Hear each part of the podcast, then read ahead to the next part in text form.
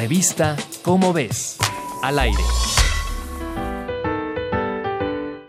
En India, China, Brasil y México habita el 40% de los niños de entre 5 y 14 años de todo el mundo.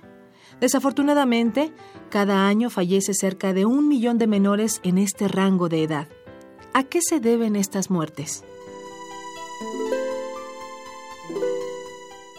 Este fue el objeto de estudio de una investigación internacional dirigida por Shasta Fadel del Hospital St. Michael's de Toronto, Canadá. En México formó parte del equipo Luz Miriam Reinales Shigematsu del Instituto Nacional de Salud Pública de Cuernavaca. Para conocer las causas de las 200.000 muertes anuales de niños de entre 5 y 14 años de edad, se hicieron entrevistas a las familias que perdieron a un menor entre 2005 y 2016. Los resultados fueron los siguientes. India tuvo la tasa de mortalidad más alta.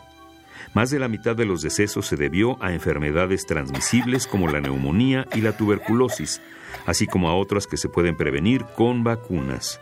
En México y Brasil, las enfermedades mencionadas fueron 10 veces menos frecuentes que en India.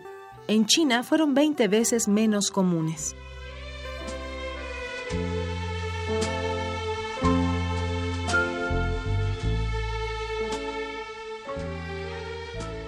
Por último, se descubrió que en los cuatro países las principales causas de muerte infantil fueron las lesiones, los accidentes de tránsito y el cáncer.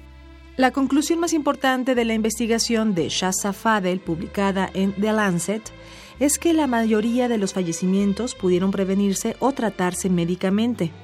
En las últimas décadas tuvieron éxito los objetivos globales implementados para reducir los decesos de los menores de 5 años. Ahora es tiempo de tomar medidas para prevenir y evitar las enfermedades y lesiones que afectan a niños ligeramente mayores. Encuentra más información en la revista Cómo ves.